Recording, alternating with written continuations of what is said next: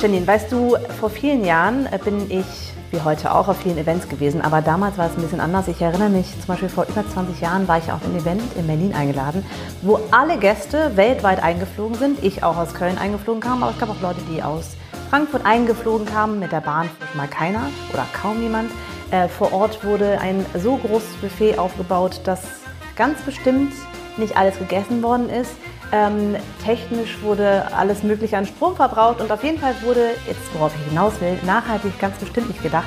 Ich fand das damals großartig, aber jetzt im Nachhinein denke ich, ist es eigentlich ganz gut, dass sich das entwickelt und Du bist ja auch auf vielen Events jetzt, die sich mit Nachhaltigkeit befassen. Hast du denn auch das Gefühl, dass auch dann vor Ort nachhaltig gehandelt wird, in, in Sachen wie Buffet zum Beispiel, so ganz banal? Ja, das ist ganz witzig. Also natürlich hat sich super viel getan in den vergangenen Jahren, aber es ist eben auch noch nicht so, dass jetzt auf jedem Event, wo man sich mit dem Thema Nachhaltigkeit inhaltlich beschäftigt, dann wirklich auch das Event komplett schon nachhaltig ist. Und ähm, da gibt's durchaus noch wahrscheinlich auch Wissenslücken, aber dann entsprechend eben auch Handlungslücken. Und das Gute ist aber, es gibt inzwischen ganz viele Beraterinnen und Berater, die sich da eben mit auskennen mit diesem Thema. Und wir haben heute eben eine solche Beraterin auch zu Gast und die kannst du jetzt mal vorstellen. Ja, Kerstin Hoffmann, Hoffmann, Wagner ist heute bei uns zu Gast. Sie ist seit über 20 Jahren im Eventbereich. Und äh, Kerstin, wir freuen uns sehr, dass du heute bei uns bist. Du äh, hast Bücher geschrieben, du äh, bist eben in diesem Eventbereich. Und ich, also weil ich ja gerade von vor 20 Jahren sprach, du bist seit über 20 Jahren dabei. Ähm, es hat sich viel geändert. Als du damals eingestiegen bist in diesen Eventbereich, war Nachhaltigkeit überhaupt ein Thema?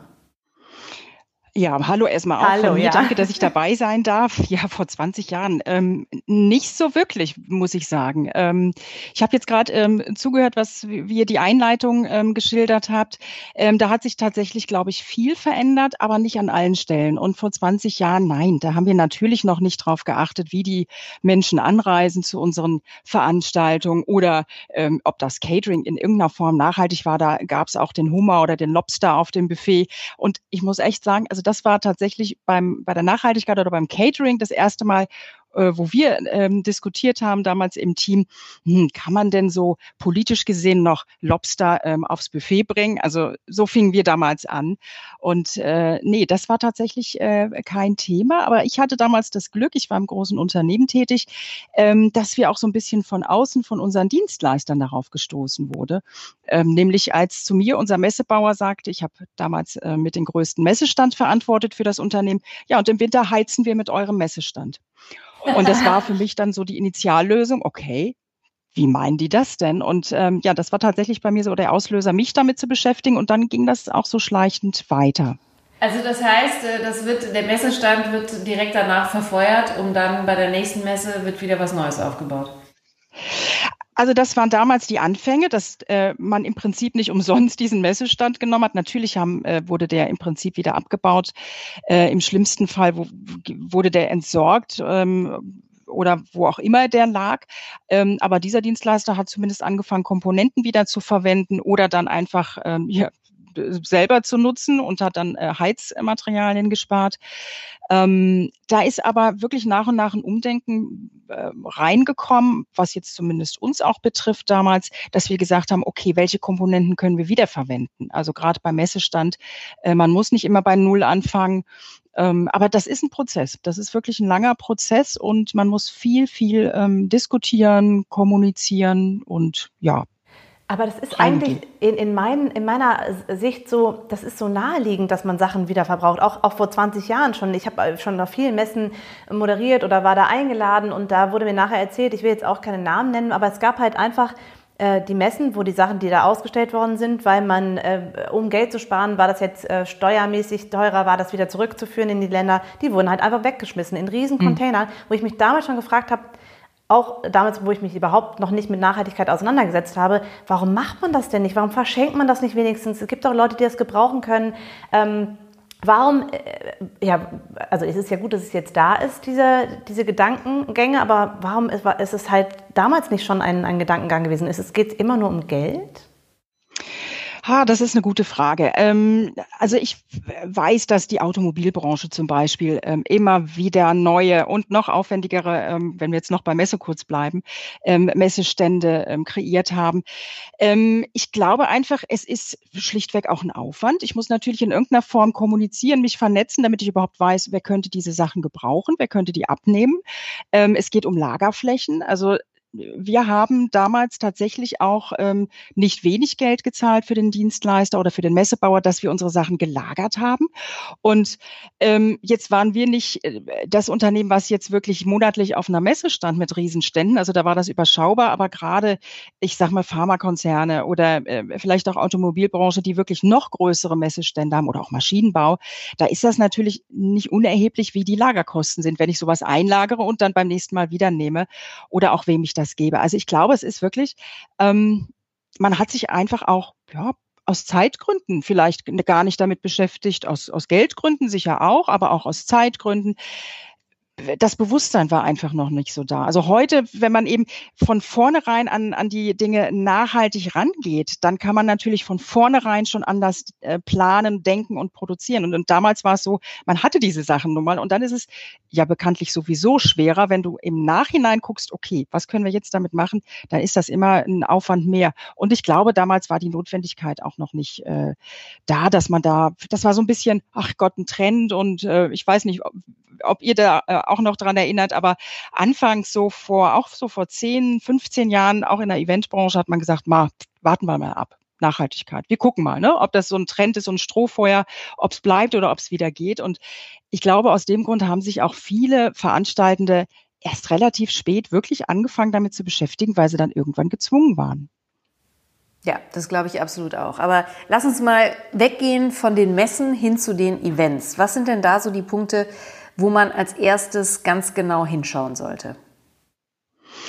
Es gibt viele im Prinzip, viele Stellschrauben, Schrauben, Handlungsfelder, sagt man ja oft dazu. Und so macht man das im Prinzip auch bei der äh, Planung von nachhaltigen Veranstaltungen, dass man sich überhaupt erstmal die Handlungsfelder anguckt großes, wichtiges Handlungsfeld, habt ihr vorhin angesprochen, ist die Mobilität. Also wie kommen meine Teilnehmenden überhaupt zu meiner Veranstaltung? Ähm, die Location ist ein Handlungsfeld. Also ähm, wo gehe ich hin? Welche Location nutze ich? Und da kann man zum Beispiel unheimlich viele Ressourcen nutzen, die schon da sind von der Location. Aber ich muss halt auch dementsprechend auswählen. Dann habe ich natürlich dieses ganze äh, Thema Abfall, Abfallentsorgung. Also gerade wenn ich zum Beispiel Festivals habe, dann habe ich ähm, viele ähm, Becher, ja, Papp, Plastik, was auch immer. Was, was mache ich mit diesem ganzen Abfall hinterher? Oder auch die Beschaffung, wenn ich eben diese Materialien habe. Was haben wir noch für Handlungsfelder? Catering zum Beispiel ist auch ein ganz ähm, großes Gebiet und da ist es, finde ich, auch relativ gut einzusteigen. Ähm, was haben wir noch? Das papierlose Büro, die Digitalisierung. Ähm, also es gibt wirklich viel. Technik natürlich auch, Veranstaltungstechnik. Also das heißt, ich schaue mir erstmal an, welche Handlungsfelder ich habe und ähm, schau dann tatsächlich, was kann ich da nachhaltiger gestalten oder auch sozialer. Ne? Wir sprechen ja nicht nur immer über grün und über ökologisch, sondern wir wollen oder sollten ja auch über die zwei anderen Säulen sprechen, ähm, Ökonomie und ähm, die soziale Säule.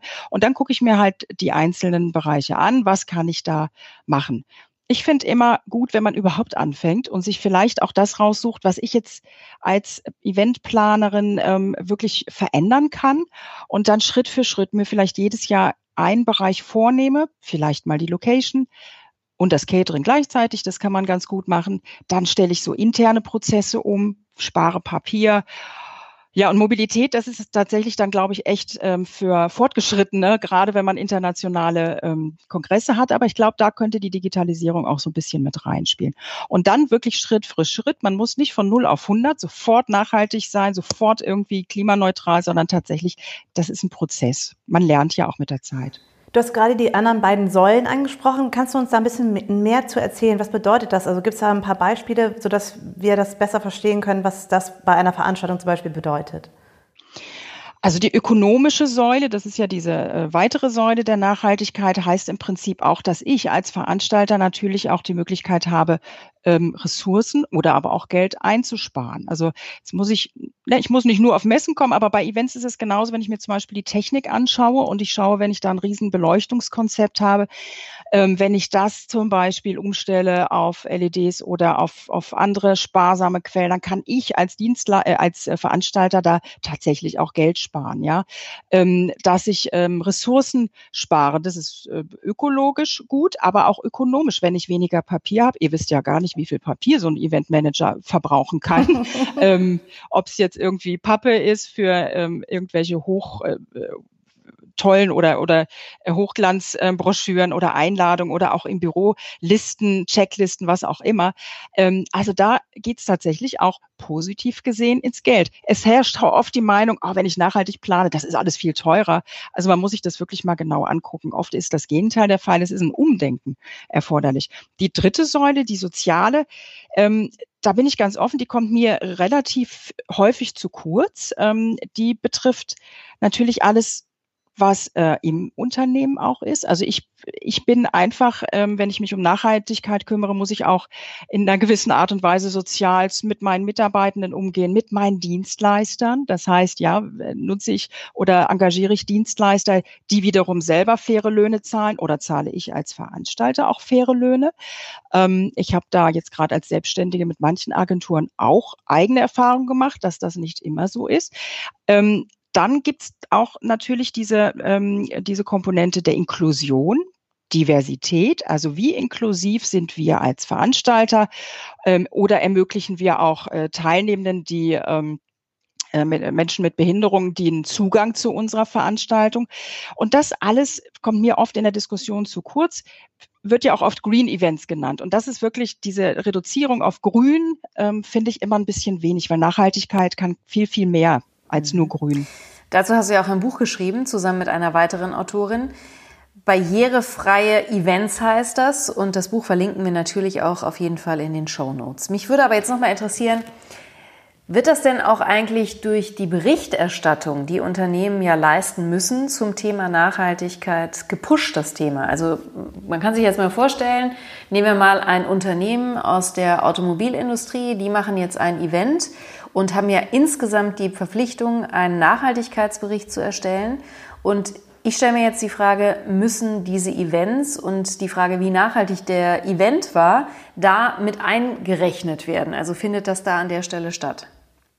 Das ist eine gute Frage und ich habe tatsächlich mal versucht, im Vorfeld unseres Gesprächs mal so ein bisschen zu, zu recherchieren, wie, wie das ist. Also ich denke zum einen ja, es gibt äh, doch einige große Unternehmen, die das zum Anlass genommen haben, wirklich ihre Bereiche mal durchzuforsten und zu gucken, okay, ähm, wo können wir nachhaltiger sein? Und gerade Veranstaltung, das ist natürlich eine sehr sichtbare ähm, Aktivität des ähm, Unternehmens nach außen und wenn die eben nicht nachhaltig sind, obwohl ich ja eigentlich als größeres Unternehmen dazu verpflichtet bin, äh, darüber zu berichten, das wäre natürlich kontraproduktiv. Also ähm, da denke ich also gerade bei den größeren Unternehmen, die vielleicht auch eine eigene ähm, Event-Unit haben, wo eigene Event-Expertinnen und Experten sitzen, die ähm, sind da sicherlich weiter vorne. Aber man darf halt nicht vergessen, Veranstaltungen werden nicht nur bei den Big Spendern gemacht, sondern eben auch bei vielen Unternehmen des Mittelstands ähm, oder bei Verbänden oder anderen Institutionen. Und da muss man wirklich sagen, das ist ganz schwierig, da Zahlen rauszukriegen bewegt man sich in, der, in diesem Bereich nachhaltige Events, glaube ich, hat man auch den Eindruck, das sind unheimlich viele, die, die da schon nachhaltig planen. Ich habe viel Kontakt zu äh, mittelständischen Unternehmen auch und da sieht das oft noch anders aus. Also da sind vielleicht einzelne Komponenten, die dann mal beachtet werden, Catering, was man eben, ich sag mal, schnell mal eben äh, nachhaltig gestalten kann, weil es auch für den Teilnehmenden sichtbar ist. Aber ich glaube, durchweg ist da echt noch viel Luft nach oben. Ich habe letztens auf einer Veranstaltung moderiert, da ging es hauptsächlich um das Thema Nachhaltigkeit. Und das war auch, also das waren tolle Gäste dabei. Das Catering aber, jetzt um wieder auf das Thema zurückzukommen, äh, war dann eben zum Beispiel einzeln verpackte Donuts. Das ist eine totale Diskrepanz und ich glaube auch nicht, dass das der Veranstalter so wollte, aber der Zulieferer, der Caterer, hat das eben so geliefert. Wie, wo kommst du da ins Spiel und wie schwer ist es dann zum Beispiel die Zulieferer mit den Veranstaltern zusammenzukriegen, dass es nachher irgendwie so eine runde Sache wird? Also ich denke, das ähm, muss von, von beiden Seiten ausgehen. Also zuerst ist äh, der Veranstalter ähm, gefragt, dass dort im Unternehmen, ähm, wenn wir jetzt von Corporate-Veranstaltern äh, sprechen, dass da einfach ein ganz klares ähm, Bekenntnis zur Nachhaltigkeit äh, besteht. Wir planen nachhaltige Events. Ähm, es ist überhaupt keine Frage, ob wir sie planen, sondern wie. Ähm, und da fängt zum Beispiel auch eine Arbeit oder kann eine Arbeit eines Beraters oder Beraterin anfangen, dass man sagt, okay, was heißt das eigentlich, wenn du als Veranstalter sagst, ich bin jetzt, äh, ich will jetzt in jede Phase nachhaltig werden, eben auch bei den Veranstaltungen. Das heißt, dass man tatsächlich mal ähm, schaut, eigene Standards ähm, festzulegen, also was uns wichtig ist und äh, als Veranstalter und dann natürlich die passenden Dienstleister aussucht. Das heißt, wenn ich eine Location, ich hatte vorhin gesagt, die Location ist wirklich ein zentrales Element, sowohl bei Nachhaltigkeit, aber auch bei Barrierefreiheit zum Beispiel. Ähm, wenn ich da eine Location suche, die da schon sehr weit vorne ist, kann ich wahnsinnig viel davon profitieren, ohne dass ich mehr bezahle. Ähm, bei den Dienstleistern ist es genauso. Es gibt ähm, Unternehmen oder Veranstalter, die machen sogar so eine Art ähm, äh, Dienstleister-Audit. Das heißt, die entwickeln Standards, äh, Bedingungen oder Anforderungen an die Dienstleister. Die müssen die erfüllen, damit ich mit denen zusammenarbeite. Das machen vor allem sehr, sehr große Unternehmen. Also die kleinen mittelständischen, die machen das eher so vis-à-vis -vis und, und im persönlichen Gespräch. Aber große Unternehmen machen tatsächlich so ein äh, Lieferanten-Audit äh, mit so einem Scoring-Programm, wo dann wirklich geguckt wird, okay, ähm, lieber Lieferant, lieber Dienstleister, woher beziehst du denn deine Materialien? Wie gehst du mit deinen Mitarbeitenden um? Was zahlst du für einen Lohn? Ähm, solche Geschichten. Umgekehrt von Dienstleistersicht, das wäre jetzt die Veranstaltersicht, dass dies quasi einfordern.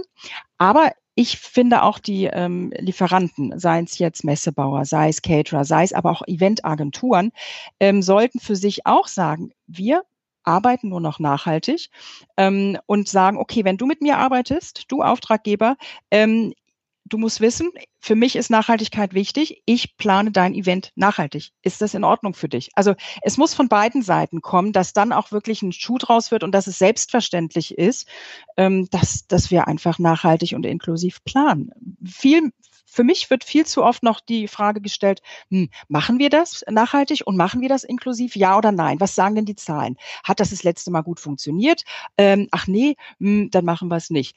Die Frage muss wirklich heutzutage 2021 sein, wie planen wir nachhaltig und inklusiv? Das ist, der Fokus muss ein anderer werden. Ja, wenn du jetzt zu Veranstaltungen gehst, die du nicht selber geplant hast oder wo du nicht beraten hast, dann kann ich mir vorstellen, schaust du ja mit einem ganz anderen Blick darauf. Was sind so die Dinge, die dir immer wieder auffallen und, und wo du immer noch einen Schluck aufkriegst, weil du dir wahrscheinlich denkst, meine Güte, da müssten wir doch eigentlich längst viel weiter sein. Warum habt ihr das denn nicht umgesetzt? Ja, Schluck auf, das ist gut, ja. Ja, das ist immer so blöd, wenn man sich irgendwie in irgendeinem Gebiet auskennt. Man kann ja gar nicht mehr unbefangen mal zu einer Veranstaltung gehen oder zu einer Messe. Das ist manchmal schade. Aber ähm, klar, also ihr habt das gerade mit den einzelverpackten Donuts ähm, oder Muffins, ich weiß es gar nicht mehr, ähm, Donuts. Äh, besprochen. äh, das Catering, klar, ist natürlich bei einer Veranstaltung immer ein absolut sichtbarer Indikator, wie kümmern die sich hier um Nachhaltigkeit? Ähm, wie wird das präsentiert? Ja, ist es irgendwie Einwegverpackung oder ähm, wie wird das dargereicht? Vielleicht auch so ein bisschen, ähm, woher kommen die Speisen? Nutzt man da lokale Anbieter oder setzt man doch noch auf irgendwie Überseefleisch oder Fisch, wie auch immer. Also das ist immer das, so das Sichtbarste, aber ich gucke mir gerne auch einfach mal an, wie sind denn so Messestände gestaltet? Ja, ähm, sind das, ähm, man sieht es nicht immer auf den ersten Blick, weil ähm, auch Pappmöbel machen einen wahnsinnig professionellen Eindruck und man sieht es nicht mitunter sofort, dass manche Sitzmöbel auf Messeständen aus Pappe sind. Aber da kann man ähm, durchaus mal gucken und, und mal ähm, nachfragen. Ähm, das auf jeden Fall. Oder die Location selber auch. Ne? Wie, wie nachhaltig ist diese Location eigentlich? Und ähm, da kann einfach auch immer noch mal ein bisschen mehr geworben werden. Und gut, mein Thema, ihr habt es vorhin angesprochen, ist zudem halt auch noch das Thema Inklusion, Barrierefreiheit da gucke ich natürlich sowieso, wie viele Stufen hat der Messestand, ist der zweitgeschossig, hat er einen Aufzug, ähm, wie kommen ähm, die Menschen in die Location rein, von einem Raum zum anderen und so weiter. Da sind natürlich dann nochmal weitere Kriterien. Ähm, manchmal muss ich mich zwingen, einfach nur wegen des Inhalts zu kommen. Ja, ich gebe es zu. ja, das ist aber wirklich auch eine sehr schöne Formulierung. Du hast ja vorhin schon das Thema Digitalisierung angesprochen. Also gerade bei der Mobilität macht das natürlich einen riesigen Unterschied, weil eben nicht mehr alle Menschen, die früher noch angereist sind, jetzt auch anreisen müssen, sondern man auch digital einem Event folgen kann. Aber wie hat Corona und eben auch diese ganzen Erfahrungen, die wir da sammeln konnten, deine Arbeit verändert, aber natürlich auch die Eventbranche verändert? Also fangen wir im Kleinen an. Meine Arbeit hat es natürlich komplett umgekrempelt. Also ich war auch erstmal so in dieser Schockstarre, ja, ähm, konnte mich nicht bewegen, habe mich erstmal totgestellt und geguckt, was passiert ähm, hier. Das war Anfang letzten Jahres und dann habe ich äh, umgestellt auf Online-Training, ähm, auf Online-Beratung, ganz klar. Das ist aber auch bei mir, denke ich, relativ einfach gewesen, weil ich eine One-Woman-Show bin und ich hatte jetzt die zwei Möglichkeiten. Warte ich, bis alles vorbei ist und hoffe, dass es irgendwie wieder wird? Oder ähm, switche ich um und gucke, okay, was kann ich jetzt machen? Wie sind die Gegebenheiten? Wenn ich weiterarbeiten will, was muss ich tun? Und ich habe mich eben für diese Variante entschieden und bin ganz happy, weil mir macht es riesen Spaß. Ich habe aber auch äh, Kundinnen und Kunden, die diesen Weg mit mir gegangen sind. Ich bin weitaus flexibler geworden. Also für mich hat sich's gelohnt. Ähm, die Eventbranche, ja, die hat einen äh, Höllenritt mitgemacht, sage ich mal. Ähm, von erstmal ging überhaupt nichts und dann sind die ersten auch wieder aufgestanden und haben gesagt, ähnlich wie ich jetzt, okay, was machen wir jetzt? Ähm, die Digitalisierung hat da wirklich in Lichtgeschwindigkeit äh, ähm, Einzug genommen, ähm, Online-Formate entwickelt. Also wir haben auf jeden Fall gesehen in der Eventbranche, dass es geht. Ähm, das Thema Online-Formate ist vorher echt ziemlich stiefmütterlich behandelt worden. Und da haben wir jetzt gezwungenermaßen gesehen, es funktioniert. Ähm, mehr recht als schlecht. Ich glaube, auch da ist innerhalb dieser Online-Formate eine Entwicklung gewesen. Anfangs halt echt so, ja, äh, Hauptsache mal online und äh, dann wurde das immer professioneller, weil dann auch auf, aufgrund der Masse die Teilnehmenden gesehen haben, okay, ähm, das läuft, das läuft nicht, äh, wie ernst werde ich hier genommen und da technische Probleme. Ähm, ja, also das ist, äh, ist glaube ich, abendfüllend. Ja, abendfüllend. ähm, mich, mich würde noch was anderes interessieren, nämlich weil wir über äh, Barrierefreiheit zum Beispiel gesprochen haben und, und äh, wenn ich eine Kneipe aufmache, mittlerweile muss ich dafür sorgen, dass es eine behindertengerechte Toilette gibt. Das ist ja gesetzlich vorgeschrieben. Glaubst du, es würde helfen, wenn für Events auch es eine gesetzliche Vorlage geben würde, an dem man sich halten würde? Also würde das, also natürlich würde das helfen, aber wärst du dafür? Ja, Absolut ja, ein ganz klares Ja. Es gibt so eine gesetzliche ähm, Grundlage auch für öffentliche Veranstaltungen. Das heißt, wenn jetzt eine Stadthalle öffentliche Veranstaltungen macht, Konzerte, ähm, wie auch immer, ähm, da gibt es tatsächlich Vorgaben, dass die barrierefrei sein müssen.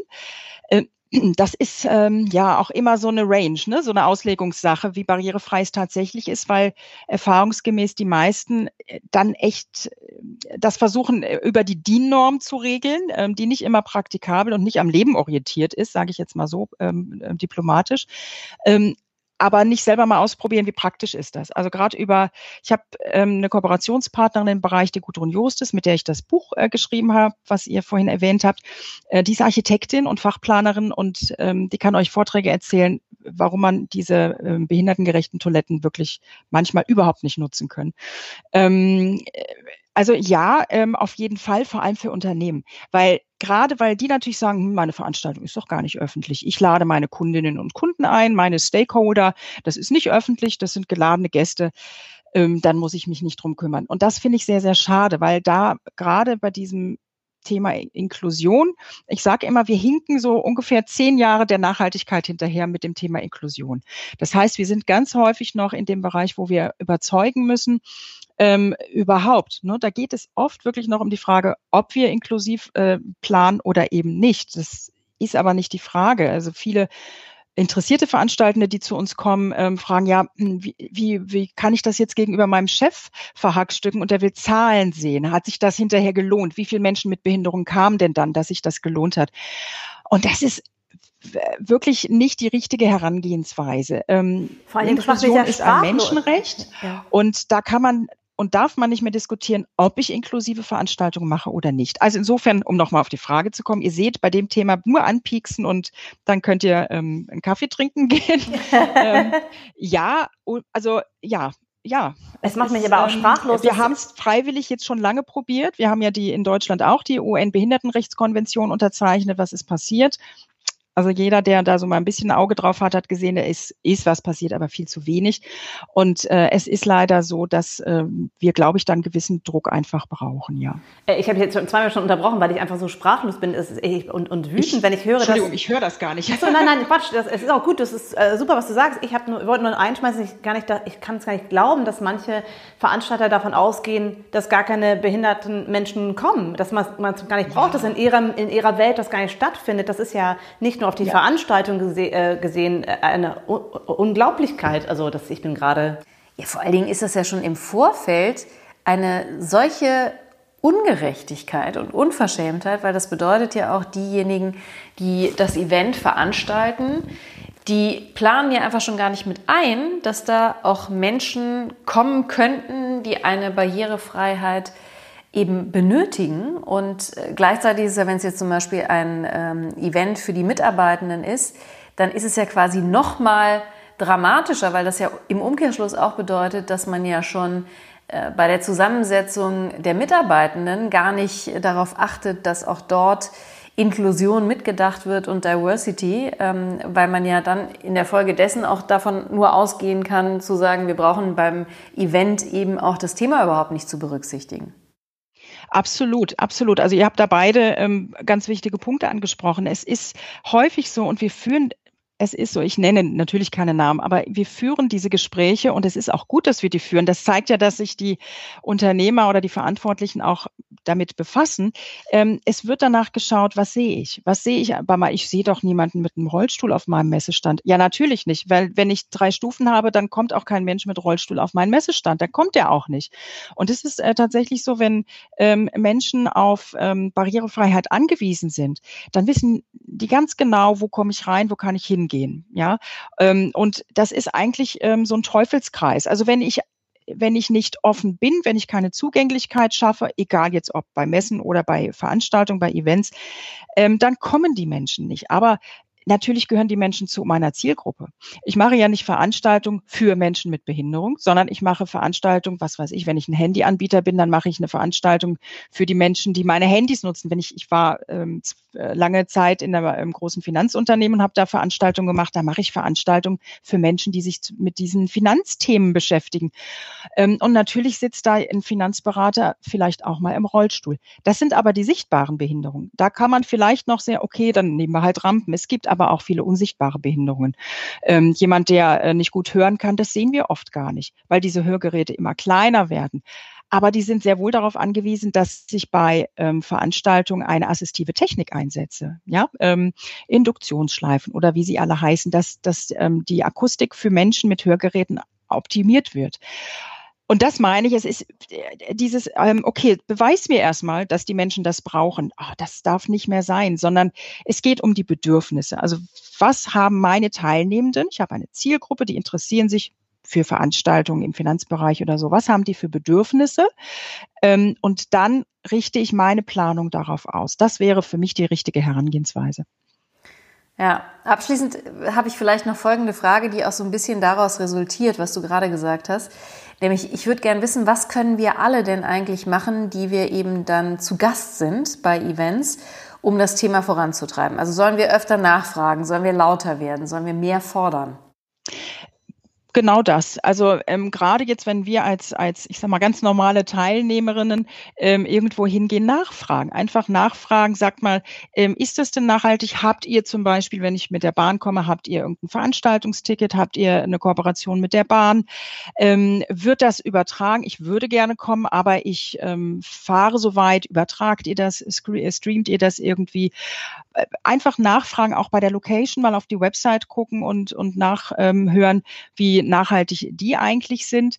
Ähm, und das Gleiche natürlich bei Barrierefreiheit. Ähm, es ist so schade, dass viele, die eben schon so weit sind von den Veranstaltern oder auch von den Locations, dass die nicht genug darüber sprechen. Nicht in dem Sinne, dass man sich beweihräuchert, wie toll sind wir, sondern tatsächlich auch zeigt, guckt mal, uns ist das wichtig und da auch als Beispiel vorangehen, dass andere merken, okay, das ist wichtig. Diversität zum Beispiel hatten wir jetzt in unserem Gespräch gar nicht, können wir ja dann in Teil 15 machen oder so.